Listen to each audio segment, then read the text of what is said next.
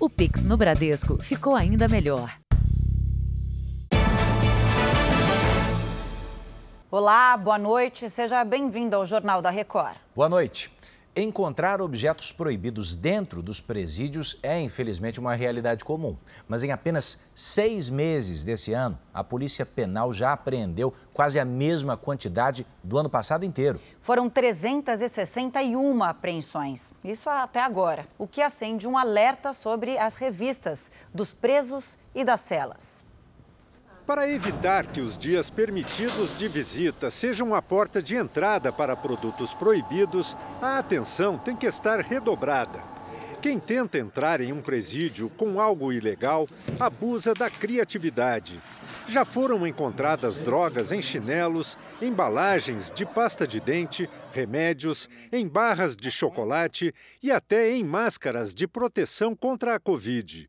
Este vídeo mostra os agentes retirando microcelulares de dentro de uma peça de cadeira de rodas. Além da vigilância dos agentes nas revistas, a tecnologia tem um papel fundamental para coibir a entrada de drogas, celulares e outros produtos ilícitos nos presídios. O detector de metais é a primeira etapa.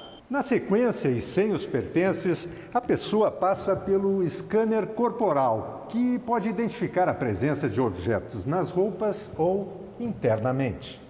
E todo esse procedimento ainda é registrado por câmeras de segurança. A última etapa é passar pelo equipamento de raio-x. Aí sim, os pertences da pessoa são identificados.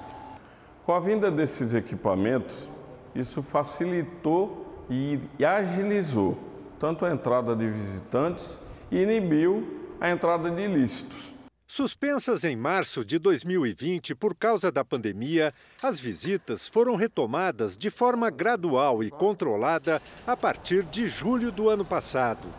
A fiscalização foi reaparelhada só nos primeiros seis meses do ano foram feitas 361 apreensões, contra 370 durante todo o ano passado.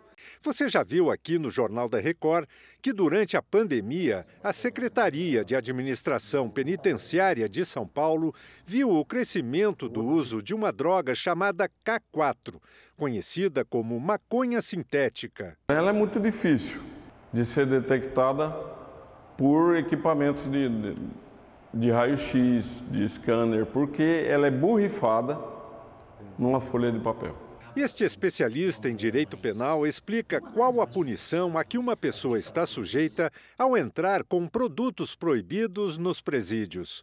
Se alguém tenta ingressar com alguma quantidade de droga, seja ela qual for, dentro de uma unidade prisional para terceiros, pratica o crime de tráfico de drogas. Esse crime é um crime que tem uma pena de reclusão de 5 a 15 anos prevista na nossa legislação.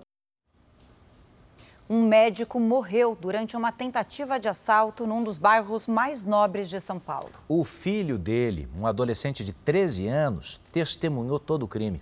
Até agora, a polícia não identificou nenhum suspeito. Quando o resgate chegou, Ronaldo Vidal, um médico de 54 anos, ainda estava vivo dentro do carro. Os socorristas tentaram salvar a vítima, que não resistiu. A suspeita é de que Ronaldo foi baleado, mesmo sem reagir à tentativa de assalto. O médico foi abordado quando parou no sinal vermelho neste cruzamento, que fica no bairro de Alto de Pinheiros, na zona oeste de São Paulo. O filho, de 13 anos, estava junto e presenciou tudo. Um amigo da vítima contou que o médico estava a caminho de casa depois de buscar o filho em um clube. O filho dele jogava futebol e foi buscar ele, deveria estar treinando, alguma coisa assim. E ele mora super perto do clube. E é uma coisa acho que ele fazia frequentemente, duas, três vezes na semana, sei lá, de buscar o filho. E dessa vez ele falou que ia ali rapidinho e não voltou. O adolescente já foi ouvido pela polícia. A investigação analisa as imagens de uma câmera de segurança na tentativa de identificar os suspeitos. Este é o momento em que eles supostamente fogem do local do crime. Imagens de outras câmeras da região serão analisadas. A polícia também procura por testemunhas. O caso é tratado como latrocínio, uma ação de roubo seguida de morte. Por enquanto, nenhum suspeito foi identificado. Veja agora outros destaques do dia. Tribunais de Justiça descumprem prazo de medidas protetivas para vítimas de violência doméstica. Justiça Eleitoral determina busca e apreensão na casa de ex-juiz Sérgio Moro. Piloto é preso depois de ameaçar jogar avião contra supermercado nos Estados Unidos. Milhares de russos se despedem de Mikhail Gorbachev em Moscou. E a investigação do atentado na Argentina. O Jornal da Record conversou com testemunhas que estavam próximas de Cristina Kirchner.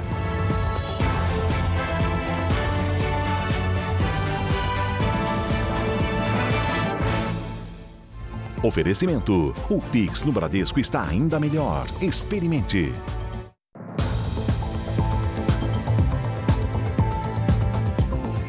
Estamos juntos e agora para falar sobre a polêmica da meia entrada. Um grupo de jovens foi barrado num show internacional em São Paulo. Eles estavam com ingressos com desconto, só que para idosos. Especialistas alertam que o desconto é específico para cada grupo que tem direito ao benefício.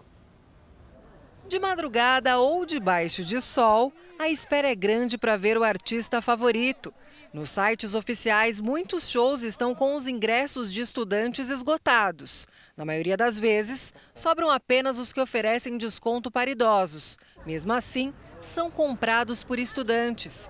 Foi o que aconteceu com este grupo barrado na porta da casa de shows. Eles chamaram a polícia. A lei determina que 40% dos ingressos sejam destinados à meia entrada. O preço cai pela metade. O benefício é válido para estudantes, professores, idosos e pessoas com deficiência. Este especialista explica que quando a empresa deixa claro qual é o requisito para ter o direito à meia entrada, o consumidor tem que se enquadrar nele. Se está dizendo que é meia entrada para estudante, o consumidor tem que comprovar a condição de estudante está dizendo que é meia entrada para idoso, também tem que comprovar a situação de idoso. Melissa é estudante, mas comprou um ingresso de idoso e tem medo de não conseguir entrar.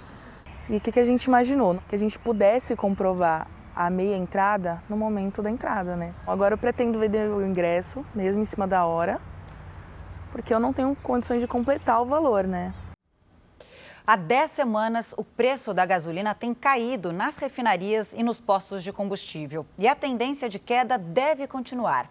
Desde ontem, o litro da gasolina está 25 centavos mais barato. Depois de seis anos, Marcos Antônio quase desistiu da profissão. O taxista tem más recordações da época em que o preço do litro da gasolina passou de R$ reais no Rio de Janeiro. Eu tive que me adequar a algumas contas, enfim, a minha esposa trabalha, ajuda, enfim, foi muito difícil. O pior momento foi na penúltima semana de junho. Desde então, a queda acumulada é de 30%, ou mais de R$ 2,20 por litro. O frentista parou de ouvir reclamação de quem abastece o carro. Eles falam, graças a Deus, que o preço abaixou, assim fica melhor para todo mundo. A redução ajudou também quem usa o carro para trabalhar. O preço da gasolina caiu mais 1,5% nessa semana. A queda foi motivada pelo corte nos impostos e pela redução no valor de venda nas refinarias da Petrobras. Segundo a Agência Nacional do Petróleo, o preço médio do combustível ficou em R$ 5,17, 8 centavos a menos do que na semana anterior. Esse é o menor patamar desde novembro de 2020, em valores corrigidos pela inflação. A expectativa é de um novo recuo na próxima semana, já que a Petrobras reduziu ontem o valor de venda da gasolina nas refinarias. Este posto, na zona sul de São Paulo, já colocou o preço do litro do combustível por R$ 4,59. Está melhor um pouquinho, né? A gente está andando mais de carro. A realidade é essa. Em Brasília, tem posto que ainda oferece vantagem para quem faz o pagamento em dinheiro. O litro do combustível sai por R$ 4,64. A gente consegue avaliar que, é, de uma certa forma, está pesando menos no bolso da gente, né? Ainda falando do seu bolso, você sabia que o norte do Brasil tem a tarifa de energia mais cara do país? Especialmente o estado do Pará. O curioso é que duas das nossas maiores hidrelétricas ficam justamente na região. Há sete meses, Eliana transformou a garagem de casa num salão de beleza. A cabeleireira estava empolgada, até que começou a receber as contas de energia. Eu já cheguei a pagar quase mil reais de energia Né? E para quem, para gente que tem um empreendimento próprio, isso é muito pesado, tira uma margem aí muito grande. O Pará tem a tarifa mais cara do país, segundo dados da Agência Nacional de Energia Elétrica. Um megawatt por hora custa cerca de 816 reais, 207 reais a mais do que no estado de São Paulo. O Amapá tem energia mais barata, cerca de 506 reais por megawatt por hora. O preço da energia é um dos principais custos analisados pelas indústrias na hora de investir. A indústria é uma refém da energia. Não existe crescimento industrial se não houver energia preferencialmente barata. O Pará está para ter pelo menos o dobro ou o triplo das indústrias que tem. O cálculo para definir a tarifa de energia elétrica leva em conta vários fatores, entre eles o custo de transmissão até os consumidores finais, que podem ser as residências, os comércios ou as indústrias. O número de habitantes por quilômetro quadrado também interfere diretamente no valor da tarifa. Aqui, quando nós fazemos a extensão de 200 quilômetros de rede, nós atendemos às vezes 90 famílias.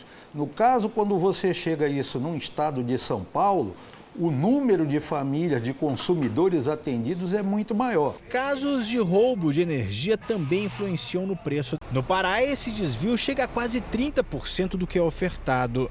Perdas que são repassadas aos consumidores, como a dona Eliana. Se eu pagasse uma taxa de energia menor, eu teria condições de oferecer um preço menor para o meu cliente.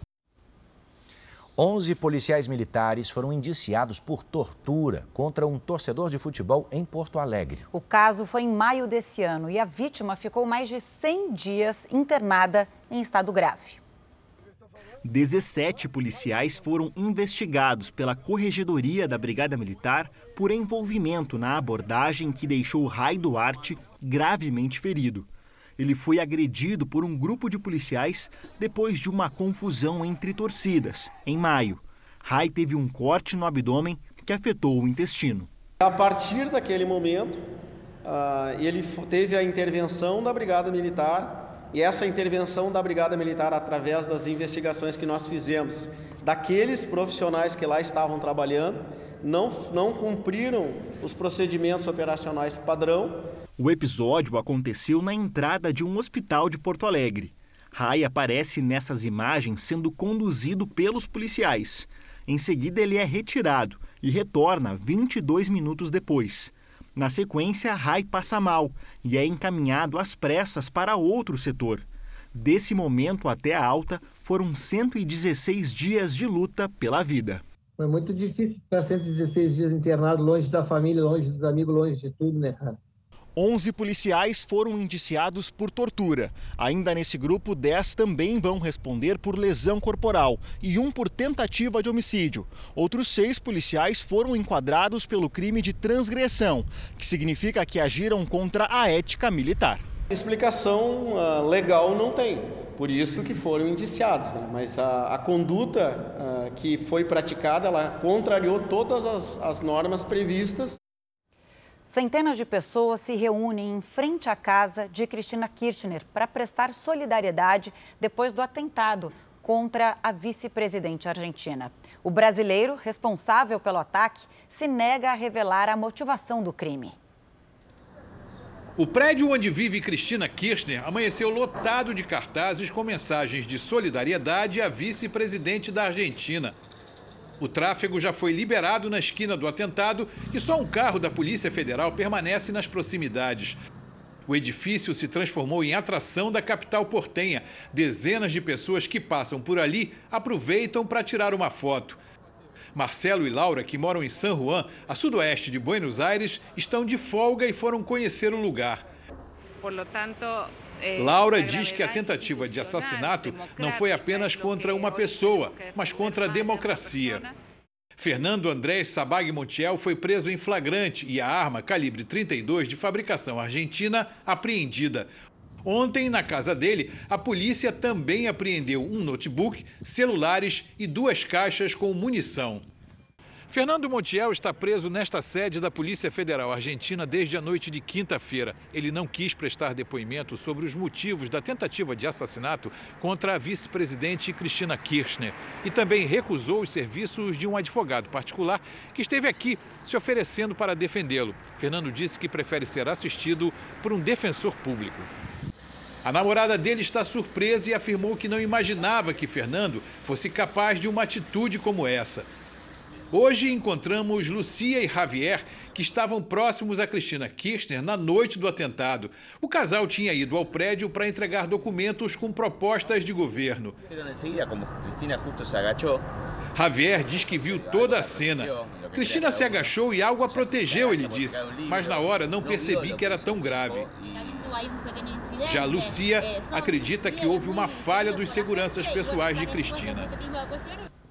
Veja a seguir: a ação humana é a principal causa dos focos de incêndio em Goiás.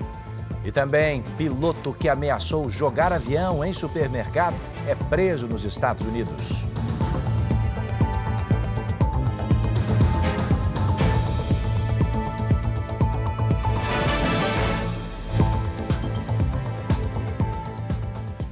A Justiça Eleitoral determinou hoje busca e apreensão de materiais de campanha na casa do ex-juiz Sérgio Moro e de outro candidato ao Senado no Paraná. Os oficiais estiveram na casa do candidato ao Senado pela União Brasil, Sérgio Moro, nesta manhã. Eles não encontraram material de campanha e, por isso, nada foi apreendido. A ação foi autorizada pelo Tribunal Regional Eleitoral do Paraná, que aceitou um pedido do PT, PCdoB e PV. Nos dois casos, a alegação foi que os nomes dos suplentes estavam errados. A legislação eleitoral, no seu artigo 36, parágrafo 4, fala claramente que nas propagandas ao Senado, os nomes dos suplentes tem que estar em tamanho não inferior a 30% do nome titular. Segundo a decisão do TRE, Sérgio Moro foi alvo da operação em virtude da suposta irregularidade em propaganda eleitoral, tanto nas redes sociais quanto em impressos. Os oficiais também estiveram no comitê de campanha do candidato do PL, Paulo Martins. Lá foram apreendidos materiais que supostamente estão em desacordo com as regras eleitorais. Sérgio Moro e Paulo Martins negam as irregularidades e afirmam que vão pedir à Justiça Eleitoral que reconsidere as decisões. Nas redes sociais, Moro disse que a ação foi abusiva e a divulgação sensacionalista. Martins questionou a apreensão e disse que serão muitas batalhas, mas que vai lutar do Paraná para Goiás, onde a polícia investiga uma série de incêndios que podem ser criminosos. Na capital, câmeras flagraram homens colocando fogo em terrenos. As imagens mostram quando um homem de moto para, desce, acende algo inflamável e joga no terreno. Logo, o incêndio tomou grandes proporções. Vizinhos conseguiram evitar que o fogo invadisse as casas. Numa área de preservação ambiental em Goiânia, também foi um motociclista que colocou fogo na vegetação. Setembro é o mês mais crítico para as queimadas na região central do Brasil. Aqui em Goiânia já são 110 dias sem chuva. A vegetação seca e a baixa umidade facilitam a propagação das chamas. Mas, segundo os bombeiros, a ação humana é a principal causa dos focos de incêndio. Mais de 95% das ações são ações humanas, criminosas ou não, mas são ações humanas. Então, se não houver essa ação humana, com certeza haria uma redução drástica no número de incêndios. Não é um problema exclusivo das cidades. Em Acreúna, a 150 quilômetros de Goiânia, um incêndio de grandes proporções destruiu boa parte de uma fazenda. A fumaça invadiu a rodovia. Animais morreram queimados, equipamentos foram destruídos e a próxima lavoura vai ser atrasada. A principal suspeita é que o incêndio tenha sido criminoso. A pena pode chegar a oito anos de reclusão, porque além do incêndio, tem concursos com outros crimes, causar a mortandade significativa de animais, dano à flora e também na esfera administrativa até 50 milhões de reais. O tempo mudou na metade sul do Brasil e o sábado foi de chuva e frio em Mato Grosso do Sul e entre o Rio Grande do Sul e o Rio de Janeiro. Vamos à previsão do tempo com a Mariana Bispo. Mari, boa noite. Como serão então os próximos dias? Vai esfriar ainda mais na metade sul do Brasil, viu, Camila? Boa noite para você, Edu e a todos que nos acompanham. Bom, nesse finalzinho de inverno ainda faz frio e podemos ter quedas bruscas de temperaturas. Amanhã a frente fria que já causou muitas mudanças no tempo avança para o Espírito Santo. No sul tem chance de geada nos pontos mais altos do Paraná, em Santa Catarina e em grande parte do Rio Grande do Sul. À tarde faz sol na maior parte do Brasil. Já no centro-oeste, atenção redobrada para baixa umidade relativa do ar. O tempo vai ficar bem seco. Nas capitais, as máximas ficam assim: 19 graus em Florianópolis, 20 graus no Rio de Janeiro, 34 em Goiânia, 30 no Recife e 35 em Porto Velho. Aqui na capital paulista, o domingo vai ser de preguiça, com muitas nuvens, chuva fraca e friozinho também. A máxima não vai passar dos 15 graus, Edu. Aqui na nossa previsão, quem manda é você, então está na hora do tempo delivery. Vem aqui para o telão porque conosco está o Cauã e ele quer saber a previsão para a cidade de Euclides da Cunha, na Bahia. Mari. Perfeito, vamos para lá. Cauã, como a sua região fica um pouquinho distante da costa, a chuva chega bem fraquinha por aí. Mesmo assim, faz bastante calor, viu? 28 graus de máxima amanhã. A partir de segunda-feira, o tempo seca de vez. Tempo delivery agora para o Leonardo, ele é de, da cidade de Joaíma. Minas Gerais. Perfeito, obrigada Leonardo pela participação. Aí na sua cidade, domingo é ensolarado e quente também, com 34 graus de máxima. No início da semana, as nuvens até vão aumentar, mas nada de chuva. Participe também do nosso Tempo Delivery pelas redes sociais. É só mandar uma mensagem com a hashtag você no JR que a gente responde. Bom domingo para vocês. Obrigada, Mari. Bom também. descanso. Veja a seguir: Rússia se despede de Mikhail Gorbachev, último líder da União Soviética. E ainda hoje, demora na concessão de medidas protetivas coloca em risco a vida das mulheres.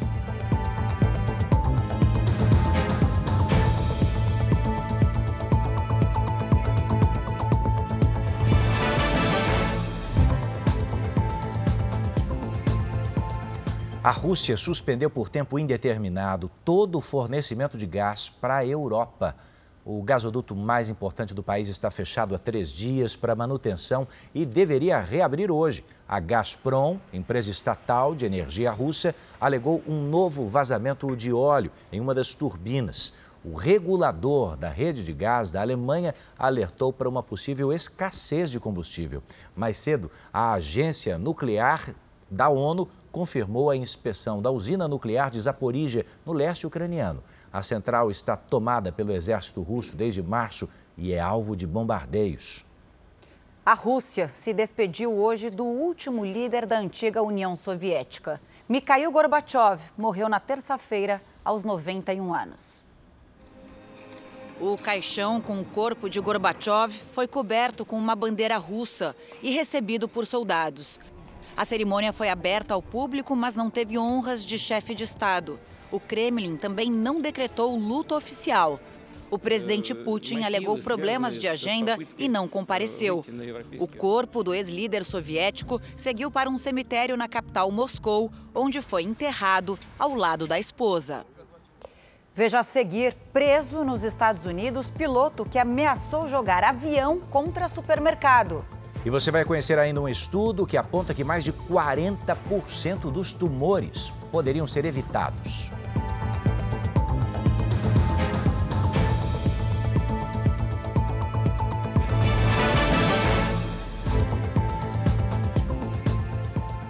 Estamos de volta para você saber que a Agência Espacial Americana adiou pela segunda vez o lançamento do foguete da missão Artemis 1 para a Lua.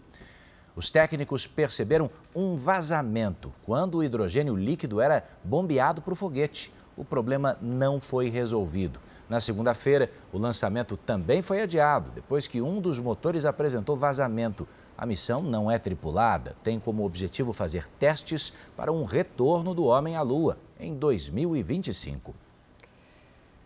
A polícia prendeu um piloto que roubou um avião e ameaçou jogar a aeronave contra um supermercado nos Estados Unidos. Ele sobrevoou o estado do Mississippi, no sul do país, quando ligou para o serviço de emergência e fez as ameaças. Por segurança, a polícia retirou clientes e funcionários do supermercado e das lojas vizinhas. Minutos depois, o avião pousou num campo. A polícia prendeu o piloto e não divulgou a identidade. O Jornal da Record faz uma pausa para o horário eleitoral. Voltamos logo em seguida com mais JR para você. E a pesquisa que revela que 40% dos casos de câncer podem ser evitados.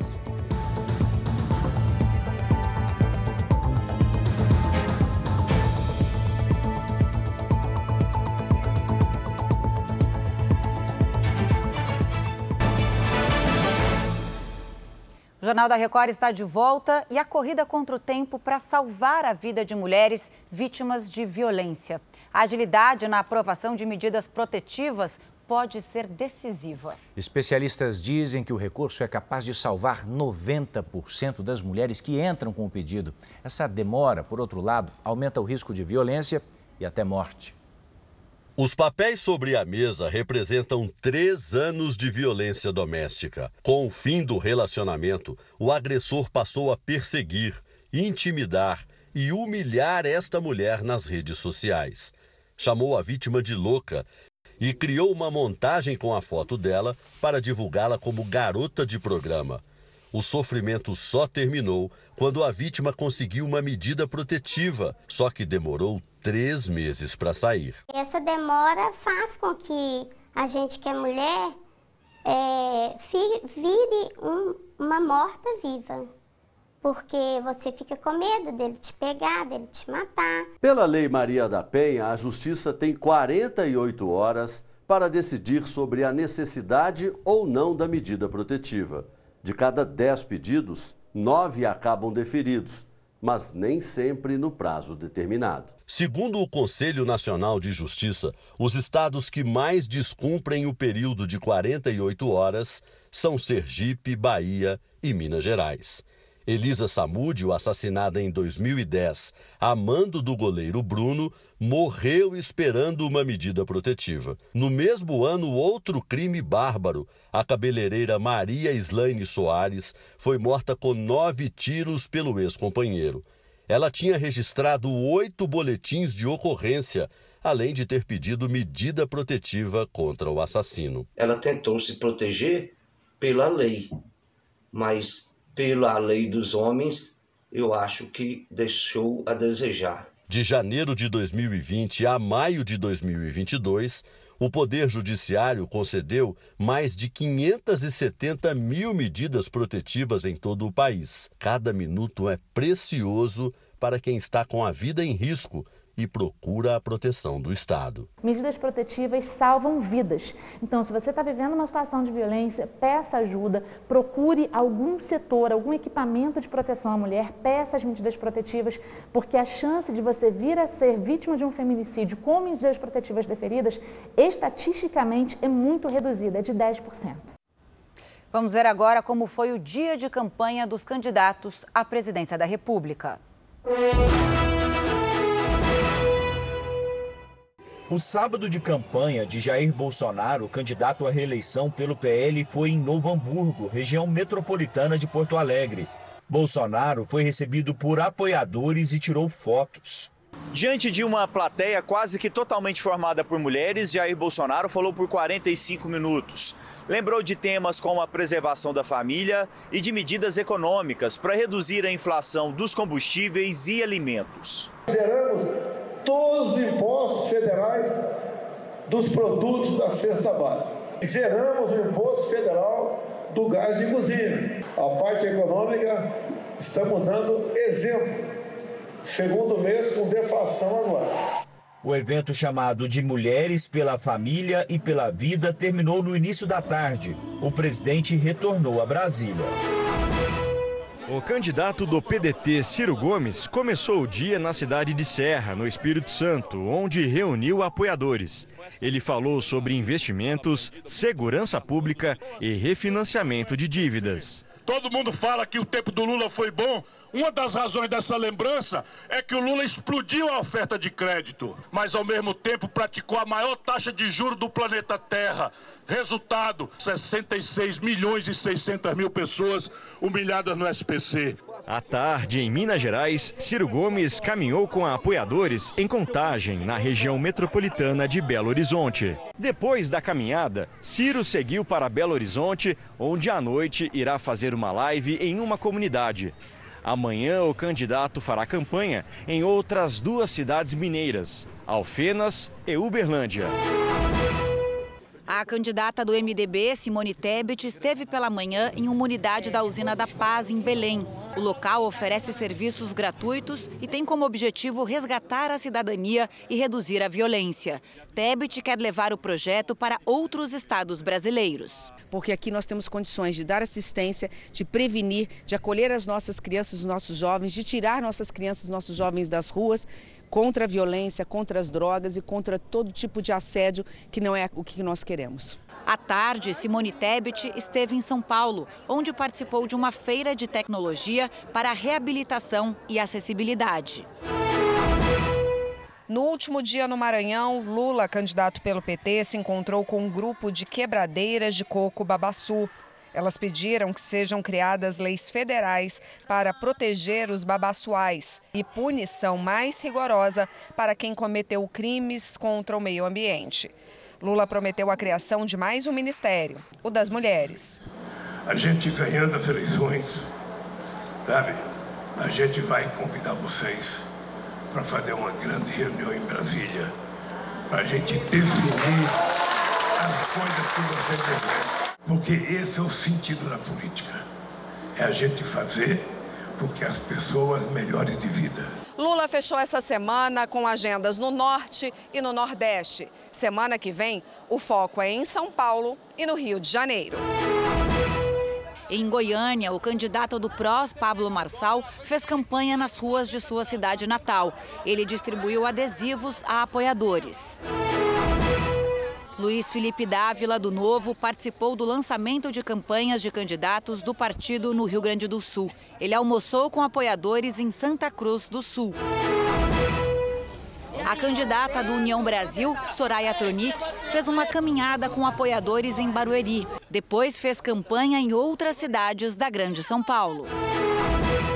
Kelmon Luiz, candidato do PTB à presidência da República, não divulgou a agenda.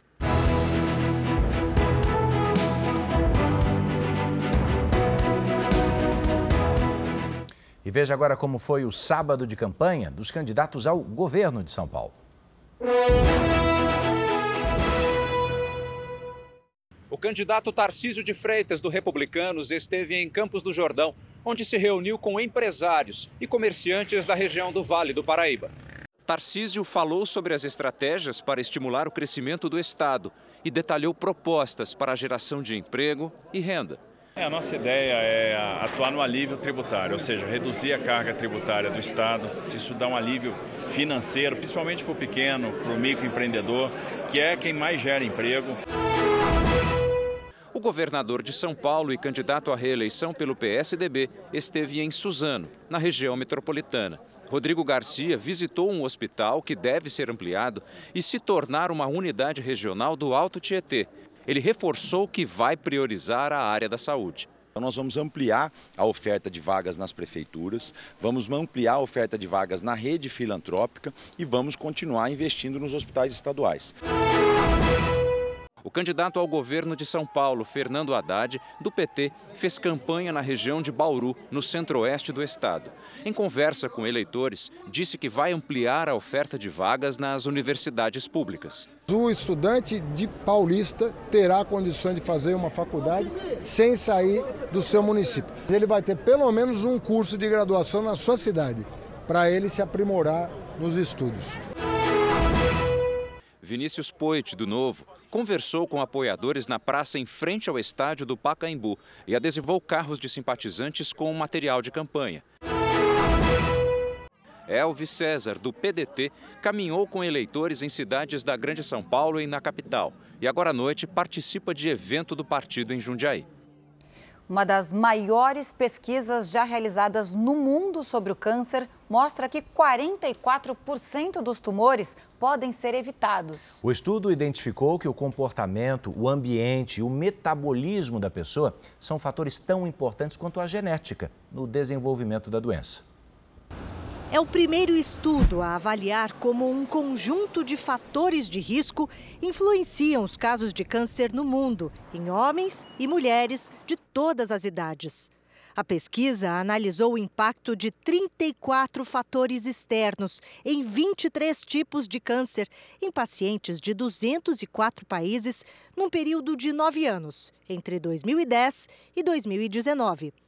A principal conclusão foi que 44,4% das mortes tiveram causas não genéticas, mas comportamentais, ambientais ou metabólicas. Isso quer dizer que quase metade das mortes poderia ter sido evitada. O câncer é a segunda causa de morte no mundo, atrás apenas das doenças cardiovasculares. E de acordo com o estudo, o principal fator de risco para o câncer, tanto para homens quanto para mulheres, é o cigarro, seguido de bebida alcoólica e obesidade. Entre os homens, os tipos de câncer causados por esses fatores representam mais da metade. Para as mulheres, um terço dos casos que poderiam ser prevenidos com mudanças de hábito. A poluição é o principal fator ambiental. A obesidade faz parte do fator metabólico e foi o que mais resultou em tipos de câncer provocados por má alimentação e sedentarismo. O câncer é, ficou anos pensando é uma doença genética. De fato, tem mutações, mas são mutações que são uh, ocasionadas no decorrer da nossa vida, que não são necessariamente transmitidas de geração a geração. E essas mutações elas são ocasionadas por conta de eventos distintos. Por exemplo, tabagismo, uh, obesidade, uma alimentação rica em alimentos cheios de condimentos, uh, sedentarismo, tudo isso faz pensar em outras causas que não só a genética. A doença é multifatorial.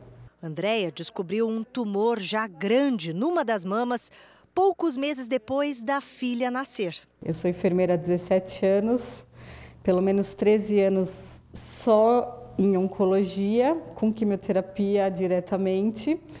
Então eu sabia tudo que eu ia passar. Eu vivenciei um luto de mim mesma. A gestação foi durante a pandemia. Sim, emocionalmente bem desgastante, alimentação incorreta, é, todos os fatores externos ah, me abalaram bastante.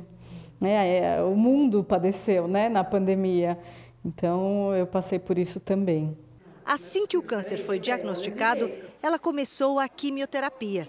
Mas o tumor só começou a ceder quando Andréia mudou radicalmente a alimentação e perdeu peso. O meu tumor reduziu é, significativamente.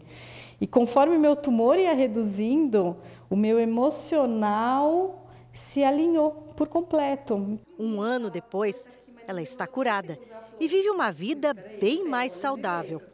Para o oncologista, o estudo mostra a importância da adoção de políticas públicas para diminuir os fatores de risco do câncer, uma doença que pode sim ser evitada com a prevenção. Tudo que faz mal para o coração, tudo, aumenta a chance de câncer.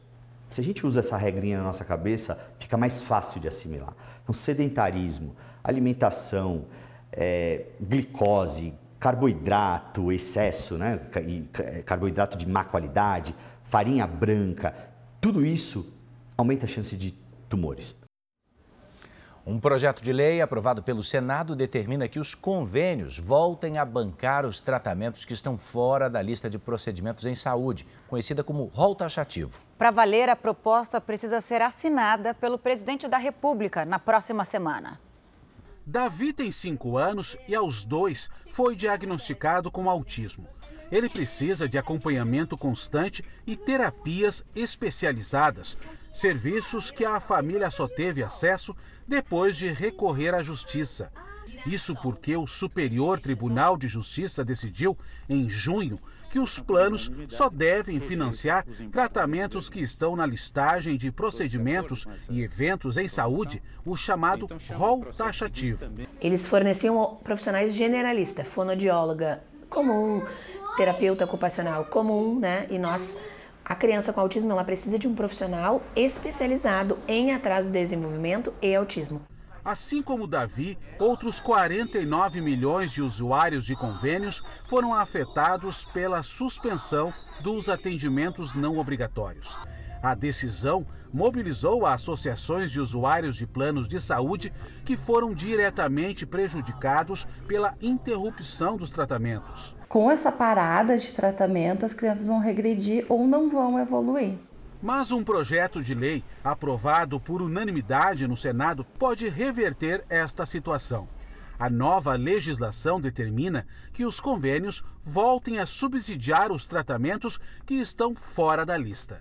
O projeto de lei precisa ser sancionado pelo presidente da República até o dia 8 de setembro. Se entrar em vigor, os planos de saúde serão obrigados a financiar tratamentos que não estão na lista formulada pela Agência Nacional de Saúde Suplementar.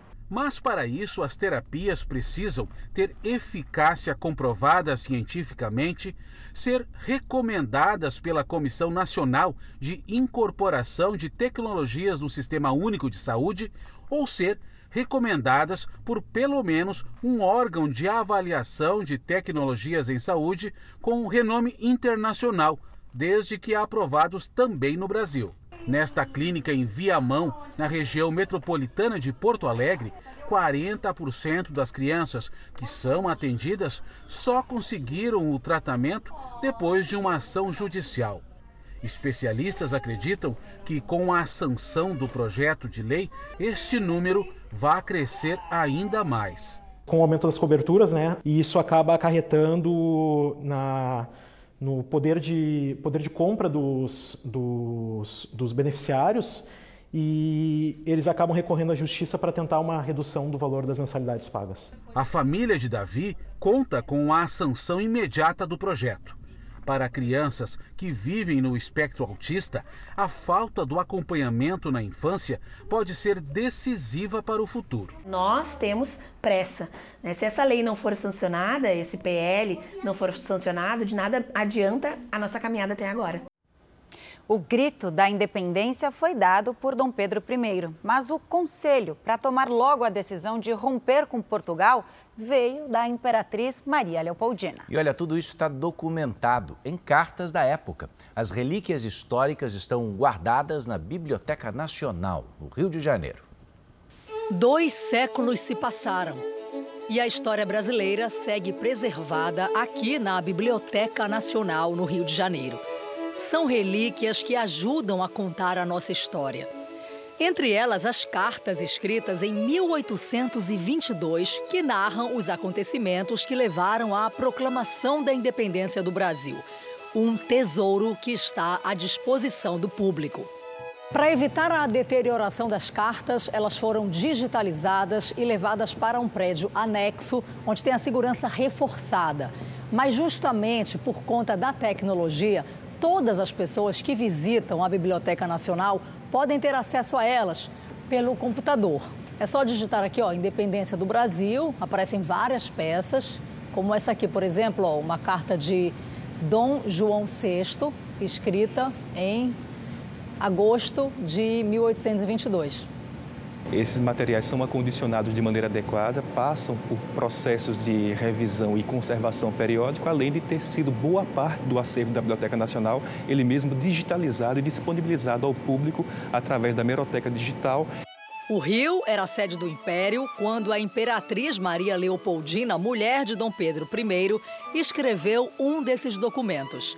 Ela aconselha o marido a desobedecer à coroa portuguesa e decretar a independência do Brasil. Pedro, o Brasil está como um vulcão, até no passo a revolucionários. E em seguida faz o pedido. Pedro, o momento é o mais importante de vossa vida. Já dissestes aqui o que ireis fazer em São Paulo. Fazei, pois.